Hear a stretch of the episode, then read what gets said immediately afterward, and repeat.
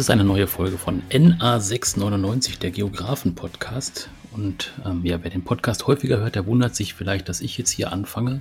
Sonst macht das ja immer die Sandra. Ähm, dass sie es heute nicht tut, hat einen besonderen Grund. Sie ist nämlich heute bei uns der Gast. Hallo Sandra. Hallo Michael. Ja, wir haben gerade kurz überlegt, ob du dich selber interviewst, aber dann haben wir doch gesagt, ich stelle vielleicht so ein, zwei Fragen. Ja. Aber du kommst dann natürlich gleich hauptsächlich ins Erzählen, wie man das eben von den Folgen so kennt, dass wir ein bisschen genau. ich erfahren über deine Geografen-Vergangenheit und deine Gegenwart und Zukunft. Oh, ja genau, so ist es.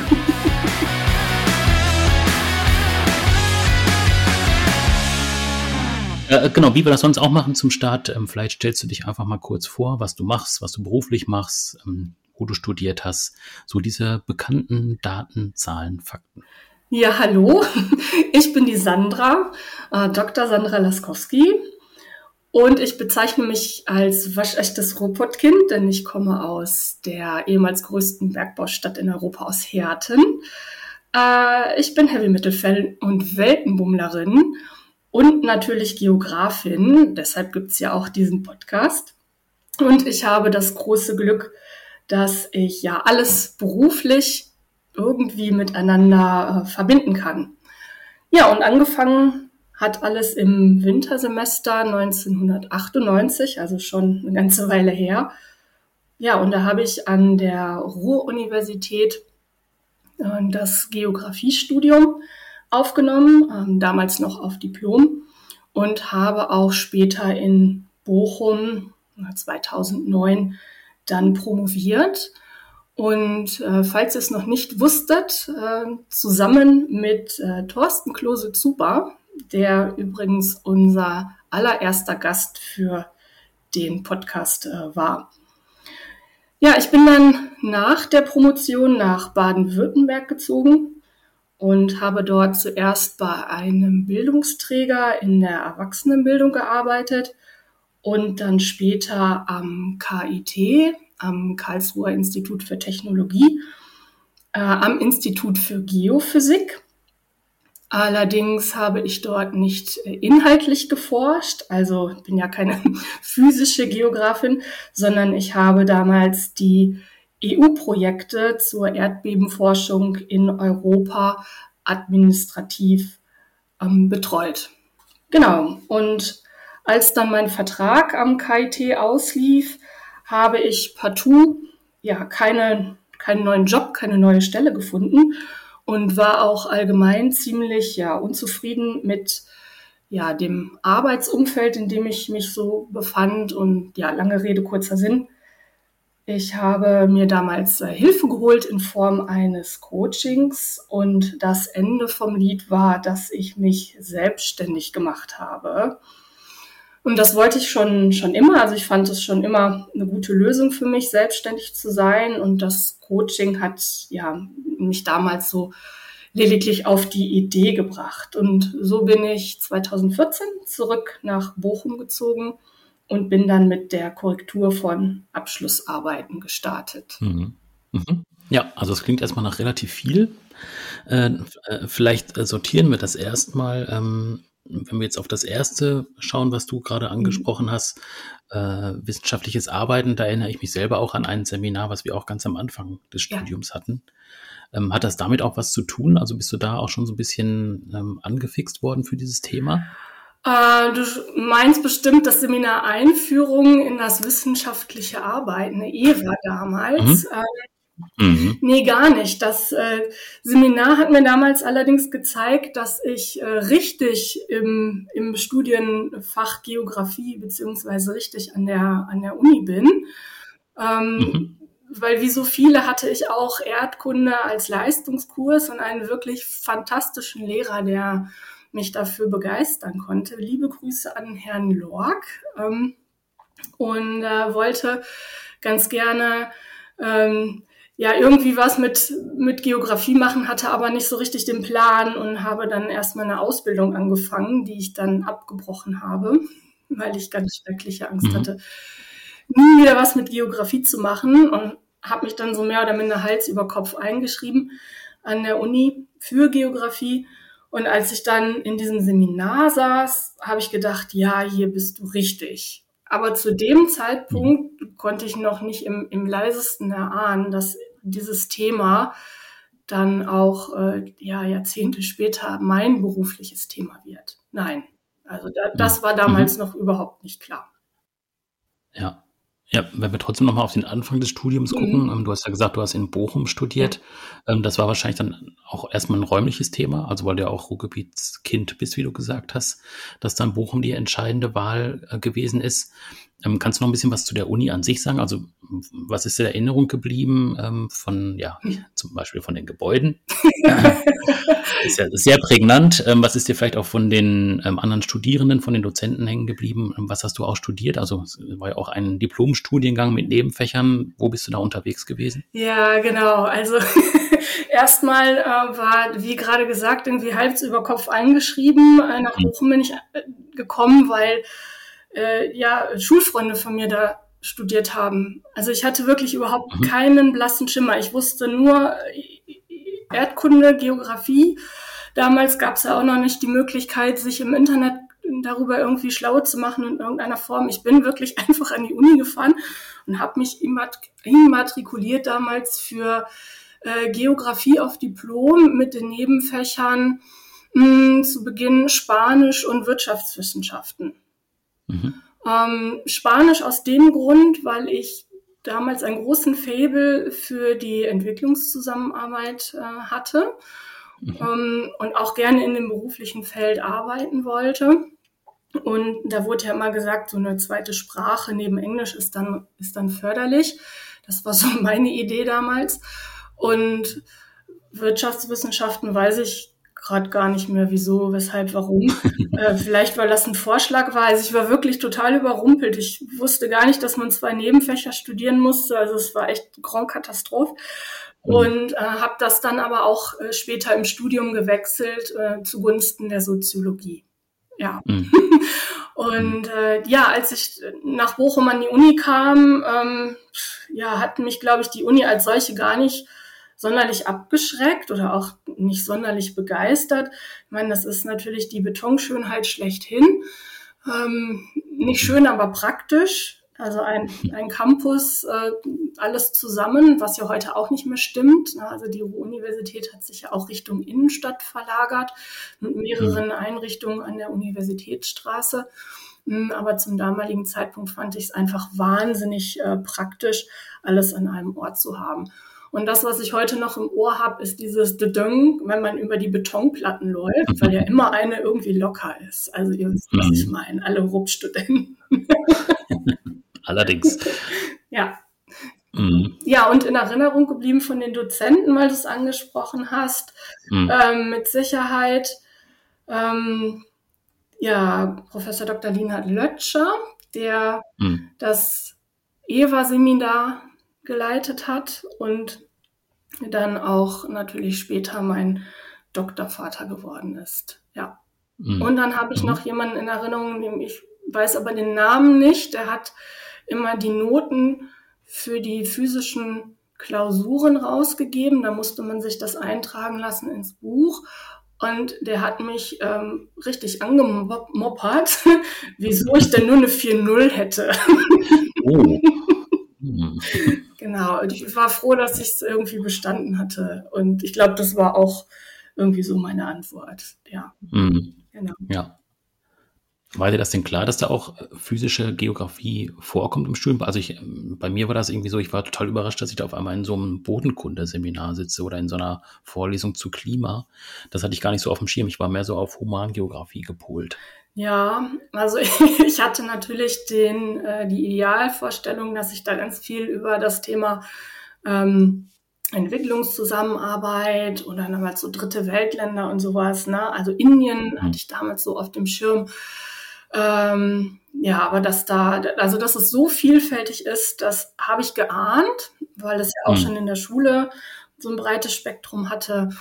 Aber so grundsätzlich saß ich dann erstmal vor dem Studienverlaufsplan und was man da pro Semester alles belegen musste und äh, ja, habe das dann einfach gemacht. Nee, es war mir so nicht mhm. klar.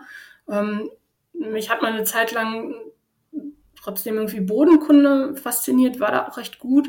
Habe auch das Angebot beziehungsweise die Frage bekommen, ob ich das nicht vertiefend im Hauptstudium machen wollte und habe dann dankend abgelehnt, weil mhm. mein Herz dann doch für die Humanrichtung äh, geschlagen hat. Ja. Mhm. Und im Hauptstudium hast du da die Nebenfächer nochmal geändert oder ist es dabei geblieben? Nee, es ist dabei geblieben. Also ich habe es mhm. dann, hab's dann knallehart äh, durchgezogen mhm.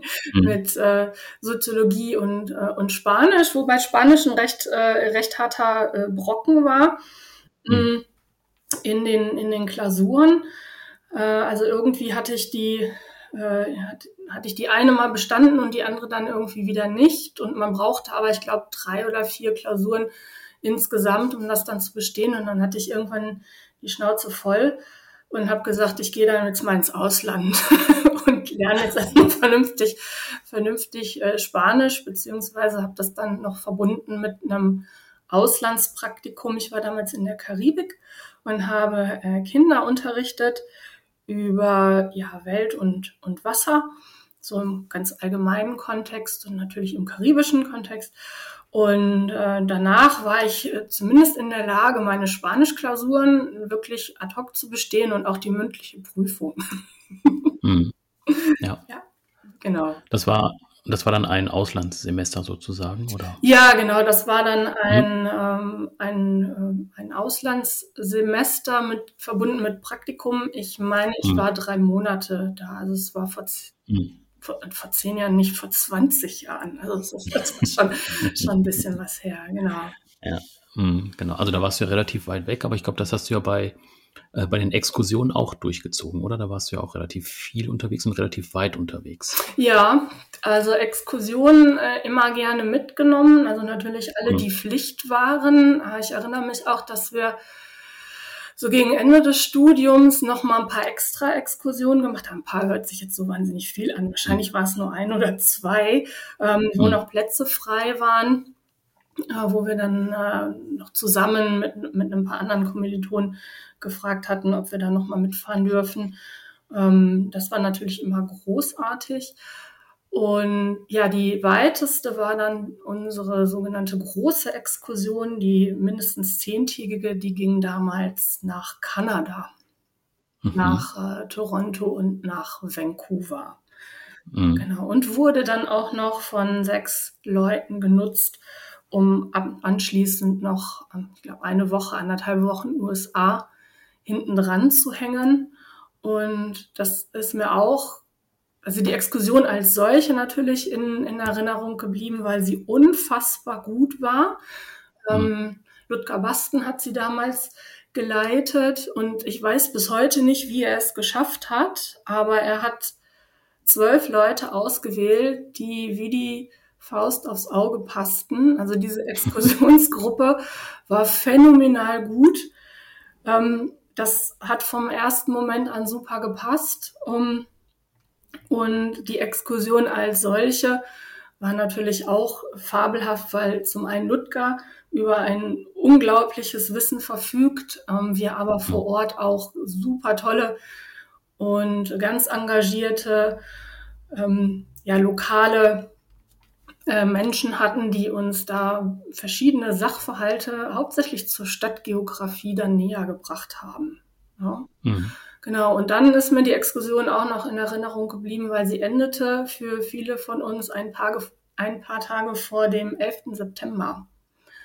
Ah, ähm, mhm. Genau, also wir waren von der Exkursion und alle, die noch ein bisschen drangegangen hatten, waren alle vor dem 11. September wieder zu Hause.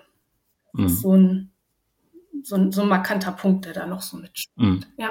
Ja. Mhm. Ja, genau. Und mit dem, äh, mit dem Abschluss, also mit dem Diplom, ähm, war es dann aber für dich nicht zu Ende an der Uni. Also es ging ja noch weiter. Ähm, an der Uni äh, war es für mich tatsächlich da erstmal schon äh, zu Ende. Mhm. Es hat dann ein paar Jahre gedauert, bis ich mal wieder an einer Uni äh, ah, war. Ja, okay. Aber du mhm. äh, denkst da wahrscheinlich an die Doktorarbeit. ja, genau, da ist ja noch so ein Kürzel vor deinem Vornamen. genau, die folgte dann ähm, relativ zügig äh, nach dem Studium. Ähm, aber die, äh, Doktorarbeit habe äh, sowohl ich als auch Thorsten, mit äh, dem ich ja zusammengeschrieben habe, ähm, extern gemacht, also äh, berufsbegleitend dann. Mhm. Und, und da hatten wir keine Anstellung an der Uni und waren dann auch letztendlich nur zur Besprechung äh, mit Lienhardt dort, beziehungsweise dann zur Prüfung. Also so viel hatten wir gar nicht äh, mit der Uni dann so mehr zu tun. Ähm, genau dafür aber natürlich umso mehr ähm, mit der Doktorarbeit, die ähm, ja über das Thema äh, geografische Bildung äh, ging. Also die, ähm, ja, die, die Wichtigkeit von, äh, von geografischer Bildung nach Naturkatastrophen beziehungsweise die Bedeutung von geografischer Bildungsarbeit nach Naturkatastrophen. So war der Titel. Und äh, als Beispiel äh, auch im, im, im deutschen äh, Kontext der äh, Katastrophenhilfe diente unser eigenes Projekt, das Tsunami Education Project, was Thorsten und ich damals in Sri Lanka nach dem Tsunami 2004 ähm, durchgeführt haben. Genau. Mhm. Und äh, die Idee fuhr, fußte äh, von Thorsten und zwei ähm, Kollegen, mit denen er damals im, im Rahmen einer, eines Austauschprogramms in Sri Lanka war und ähm, die dann angefangen hatten, die Einheimischen über äh, darüber aufzuklären, was denn eigentlich ein, ein Seebeben ist und was ein Tsunami ist. Und ähm, das Ganze fand in Sri Lanka beziehungsweise unter der Bevölkerung so großen Anklang, weil es damals unglaublich viele Gerüchte gab, was diesen Tsunami betraf und, und die Leute einfach Angst hatten, permanent in Angst lebten vor einem neuen Tsunami, ähm, dass sie dann beschlossen, daraus ein, ein, ein richtiges, in Anführungsstrichen richtiges, äh, größeres Projekt zu machen. Und zu der Zeit hatte Thorsten mich dann kontaktiert und da war ich natürlich sofort Feuer und Flamme zum ersten Entwicklungszusammenarbeit, zum zweiten Bildungsprojekt, äh, zum dritten mit Thorsten wieder zusammenzuarbeiten. Und dann haben wir dafür wirklich Projektgelder eingeworben und ja, long, long story short, in einem Jahr ähm, 4000 Lehrer fortgebildet über die Ursachen von Erdbeben und Tsunamis und haben dann ja von Nina Lötscher damals das Angebot bekommen, bei Ihnen darüber auch ähm, zu promovieren. Mhm. Genau. Was ihr dann auch gemacht habt. Was wir dann auch gemacht haben, wir haben uns das äh, äh, länger überlegt. Also wir haben nicht sofort zugesagt. Wir haben, glaube ich, erstmal sogar dankend abgelehnt, weil wir gar nicht einschätzen konnten, damals in Sri Lanka, wie das Projekt überhaupt läuft, ob es gut anläuft. Ähm, Sri Lanka damals ähm, ja, kam der Bürgerkrieg auch wieder hoch. Also ein, mhm. ein recht heißes Pflaster, ähm, auch dort, um, um dort zu arbeiten. Und da haben wir einfach mal geschaut, wie es anläuft. Und es lief äh, zu Beginn auch richtig scheiße dann, weil es gab äh, an unserem Standort mehrere ähm, Anschläge und die Organisation, mit der wir das Projekt durchgeführt haben, äh, Help, äh, Hilfe zur Selbsthilfe aus Bonn, die hat dann dort auch ihr Büro geschlossen. Und dann wussten wir für ein paar Tage gar nicht, ob wir das Projekt wirklich weiterführen können. Und die Entscheidung fiel dann auf eine, auf eine andere Gegend, also nicht mehr im Osten der Insel, sondern eher im, im Süden und haben dann quasi dort nochmal von vorne angefangen. Aber das Projekt war fast, ähm, wäre fast gescheitert tatsächlich. Und das ist es dann nicht. Und als uns äh, dann klar wurde, was wir da eigentlich wirklich entwickelt haben und dass es ganz viel Potenzial hat und mit der mit dem Angebot der Promotion und wissenschaftlichen Aufarbeitung im Hinterkopf haben wir dann letztendlich äh, beschlossen, gemeinsam beschlossen, dass wir die, ähm, das Thema auch bearbeiten möchten in Form einer Doktorarbeit. Ja. Mhm. Mhm. Ja, genau. Und heute ist es ja im Prinzip so, dass du ähm, Interessenten hilfst, tatsächlich auch dieses Doktor vor dem Vornamen dazu zu bekommen.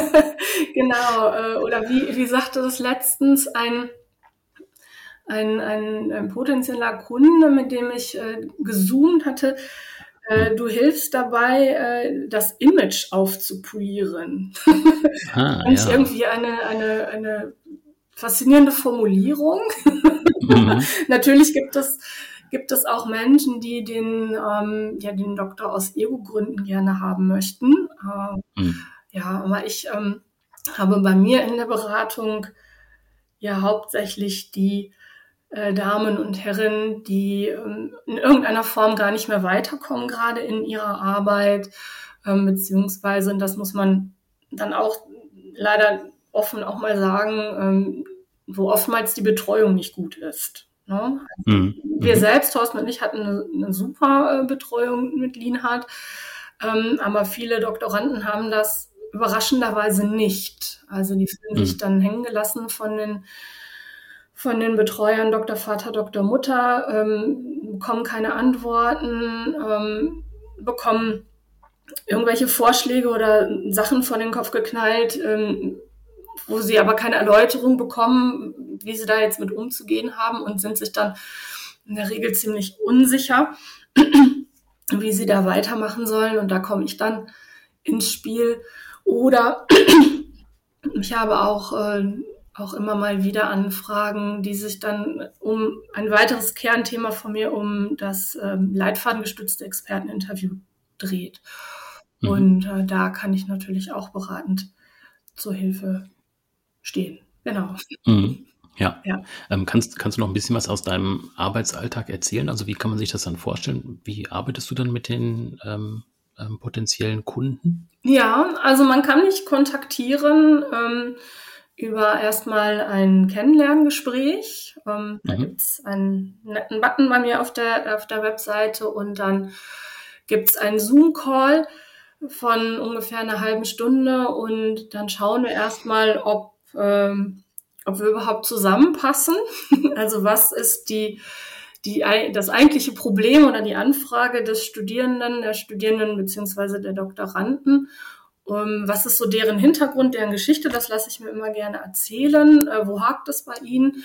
Und dann schaue ich, ob ich mit meinem, ja, mit meinem Portfolio da behilflich sein kann oder ähm, vielleicht auch nicht. Das muss man natürlich auch fairerweise dann dazu sagen. Und äh, wenn das nicht der Fall ist, dann verweise ich natürlich gerne auch an äh, Kolleginnen und Kollegen.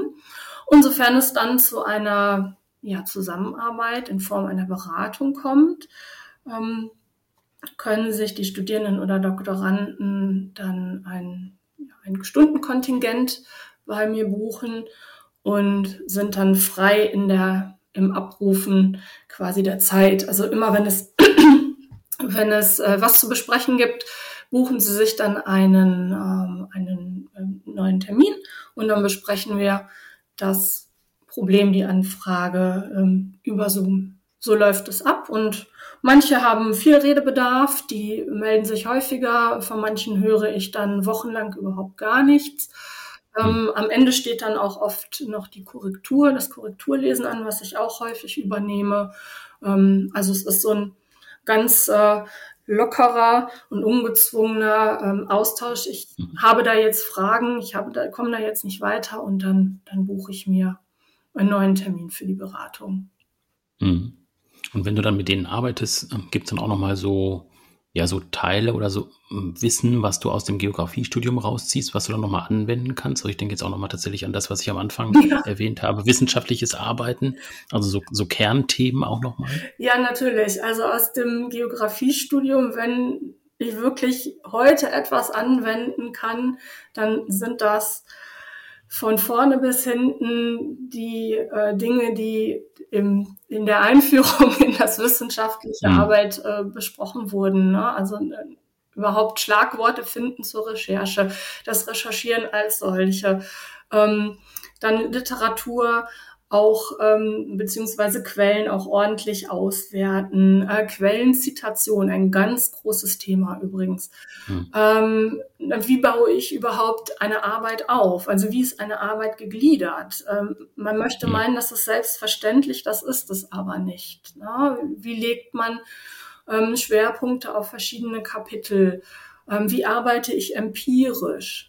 Ja, also ich habe ja gerade gesagt, ich habe auch einen Schwerpunkt auf der Methode Experteninterviews ähm, und, und gebe natürlich auch äh, Tipps und äh, Anmerkungen zu wissenschaftlichen Methoden ganz allgemein. Ja, worauf muss ich achten, ähm, wenn ich die Arbeit selbst korrigiere? Ähm, und, und so weiter und so fort. Ne? Also das sind ähm, im Prinzip die Basis Sachen, die Grundlagen des wissenschaftlichen Arbeitens, ähm, da zauber ich heute auch noch mit. Und das ist bis heute hängen geblieben. Also das, was mhm. man als Technik, als, als Handtechnik, als Handwerk benötigt, um wissenschaftlich zu arbeiten. Ja, mhm. das auf jeden Fall. Und ich sage immer, Leute, es gibt so viele technische Möglichkeiten, ähm, die einem auch das Erstellen einer, einer Arbeit erleichtern. Das hilft mir aber alles nichts, wenn ich die Grundlagen gar nicht kenne. Ne? also wenn ich überhaupt gar nicht weiß, wie ich überhaupt richtig zitiere, dann nützt mir auch das tollste Zitationsprogramm nichts. Ne? Mhm. Und äh, ja, ja, das ist auf jeden Fall das, was mir bis heute sehr, sehr hilfreich ist. Und ja. Mhm. Ja, und wenn wir jetzt nochmal auf das andere Standbein gucken, ähm, wenn du im Ruhrgebiet unterwegs bist, ja. das ist wahrscheinlich auch so ein Geografiebezug. Also ne, einmal dieses Thema Tagesexkursionen, weiß ich noch, sind auch bei uns immer im Ruhrgebiet gewesen ja. oder äh, Richtung Münsterland oder äh, Bergisches Land, je nachdem. Ähm, da auch einfach mit Menschen in Kontakt zu kommen und äh, ja, wenn man jetzt unterwegs ist, Sachen zu sehen und zu verstehen, warum ist das da, was, was signalisiert das, ähm, solche Themen einfach auch nochmal aufzugreifen. Ja, natürlich. Ne? Also ähm, man reist ja als Geograf äh, nie blind. Mit der Geografiebrille?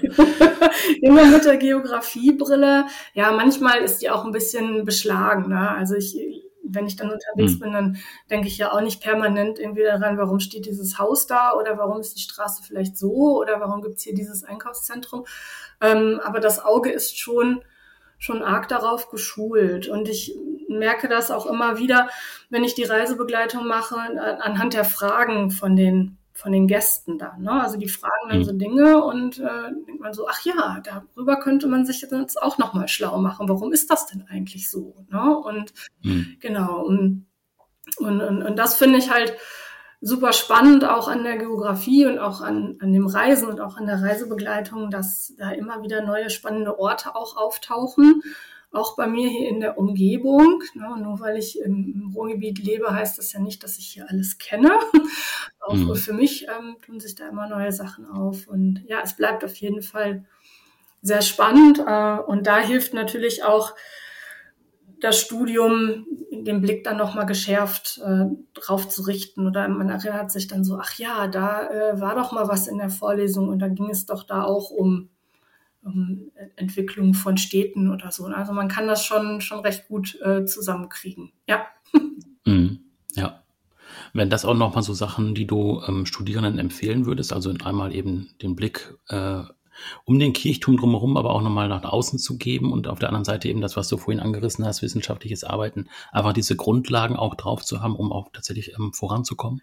Äh, ja, das ist natürlich äh, das A und O, ne, das mhm. wissenschaftliche mhm. Arbeiten. Aber mein Tipp, wenn ich mit den Studierenden spreche, hauptsächlich dann auch in, in Workshops, wenn wir dann noch mal ein bisschen intensiver diskutieren, ich sage denen immer, reist.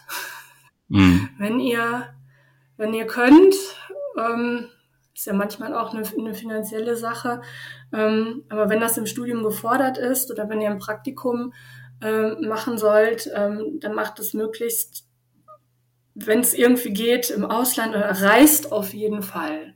Ja, und, und, und schaut euch die Welt an und vor allem aber auch vor dem Hintergrund, dass äh, man auf Reisen wahnsinnig viel über sich selbst lernt. Mhm. Ja, also das, das Umfeld ist dann noch so ein schönes, schönes, schönes Beiwerk, aber ich finde auf Reisen und, und vielleicht auch da mal in Gegenden, wo es nicht so ist wie bei uns, ähm, ein bisschen, ein bisschen weiter weg, wo es andere fremdere Kulturen gibt, äh, andere Geflogenheiten, äh, wo man vielleicht auch mal die Sprache nicht, nicht spricht oder vielleicht nur brockenhaft einfach mal ja, für sich selbst zu erfahren, wie, wie, wie tick ich denn und wie laufe ich so durch die Gegend. Und ähm, also ich kann mir von mir selbst behaupten, dass ich vom, von gerade von den frühen Reisen und auch die, die ich ähm, im Studium weiter weg gemacht habe, wie in, in die Karibik oder dann danach auch nach Sri Lanka, ähm, dass ich da am meisten über mich selbst gelernt habe. Ja. Mhm. Und mhm. von daher ist das immer der Tipp, reist ähm, so viel ihr könnt. Mhm. Ja, jetzt musst du zum Schluss noch mal was über das dritte Standbein sagen, das Thema Musik. das hat ja auch was mit Reisen zu tun. Also du musst ja erstmal zu den Orten hinreisen, wo die Festivals stattfinden. Ja. Und ich glaube, du organisierst auch äh, Konzerte oder Festivals auf dem Schiff. Habe ich das richtig in Erinnerung? ja, das ist richtig. Also das, das Schöne ist natürlich, dass man bei den Festivals, die finden ja nicht hier im, im Bochumer Stadtpark oder so äh, statt, sondern außer Bochum total. Außer Bochum total, genau, wo ich immer flüchte. ähm, nein, das Schöne ist daran, man, man ist natürlich unterwegs, man, man reist äh, auch, genau, und ähm, ich äh, hatte das große Vergnügen in den, in den letzten Jahren auch äh, in der Künstlerproduktion für die Full Metal Cruise äh, zu arbeiten. Das kennt äh, vielleicht der eine oder andere. Das ist in Kooperation mit ähm, der TUI Cruises und äh, dort findet ein Festival auf einem Schiff statt. Genau. Das äh, mhm. geht dann immer mehrere Tage und auf dem die verschiedenen Schiffslokalitäten sind dann quasi die Bühnen. Und ein kurzes Wort zur Künstlerproduktion. Also wir sind im Prinzip die Schnittstelle zwischen Festival und den ganzen Gewerken, die auf dem äh, Festival arbeiten. Das heißt, in der Künstlerproduktion laufen alle Informationen zusammen, die das Festival und die verschiedenen Künstler betreffen und werden dann auch dementsprechend auf Anfrage an die verschiedenen Gewerke, wie zum Beispiel ähm, dem Catering oder der Hotelbuchung oder dem Shuttle-Service ähm, für die Bühnen, ähm, für die Bühnenmanager und so weiter, da wird das dann alles äh, verteilt. Genau. Mhm. Und ja, und das mache ich seit, seit einigen Jahren und das macht nach wie vor äh, sehr, sehr viel Spaß und ja, ich hoffe, das geht auch im nächsten Jahr dann so weiter. Mhm. Ja. Ja, gibt es denn zum Schluss noch was, ähm, was du den Hörerinnen und Hörern mitgeben möchtest zum Thema Geografie? Hast du da noch was? Mm, nee, ich glaube, das äh, haben wir soweit gut, äh, gut abgedeckt. Ne? Also mhm. natürlich äh, grundsätzlich neugierig bleiben und ja auch das, was viele andere Gäste schon gesagt haben, ähm, links und rechts gucken. Ja, im, auch im Studium, das ist heute nicht mehr ganz so einfach, ich weiß. alles sehr strikt, ähm, alles mhm. sehr, sehr geordnet, kaum mehr Zeit. Äh, daher natürlich auch Zeitmanagement für die Studierenden. Ähm, die sind wirklich, das ist meine, meine persönliche Erfahrung, ähm, doch arg, arg gestresst. Mhm. Aber wenn ihr Zeit habt, ähm, dann schaut auch mal links und rechts oder schnuppert mal in, in ein anderes äh, Fach noch rein oder setzt euch meinetwegen auch einfach mal in eine andere Vorlesung und äh, ja, einfach die Augen offen halten für, ja, für die Schönheit dieser Welt. Ein schönes Schlusswort. Ja. Sehr schön. Genau. Gut, dann haben wir es, glaube ich, für heute. Ich glaube auch. Mhm. In zwei Wochen bist du wieder am Anfang zu hören. Genau, das, da verraten wir, glaube ich, jetzt äh, kein Geheimnis mehr, dass in der nächsten Folge dann der Michael dran ist, sich einmal mhm. vorzustellen. Ganz genau. Okay. okay. Also trotzdem ruhig in zwei Wochen reinhören. Ja, unbedingt. genau.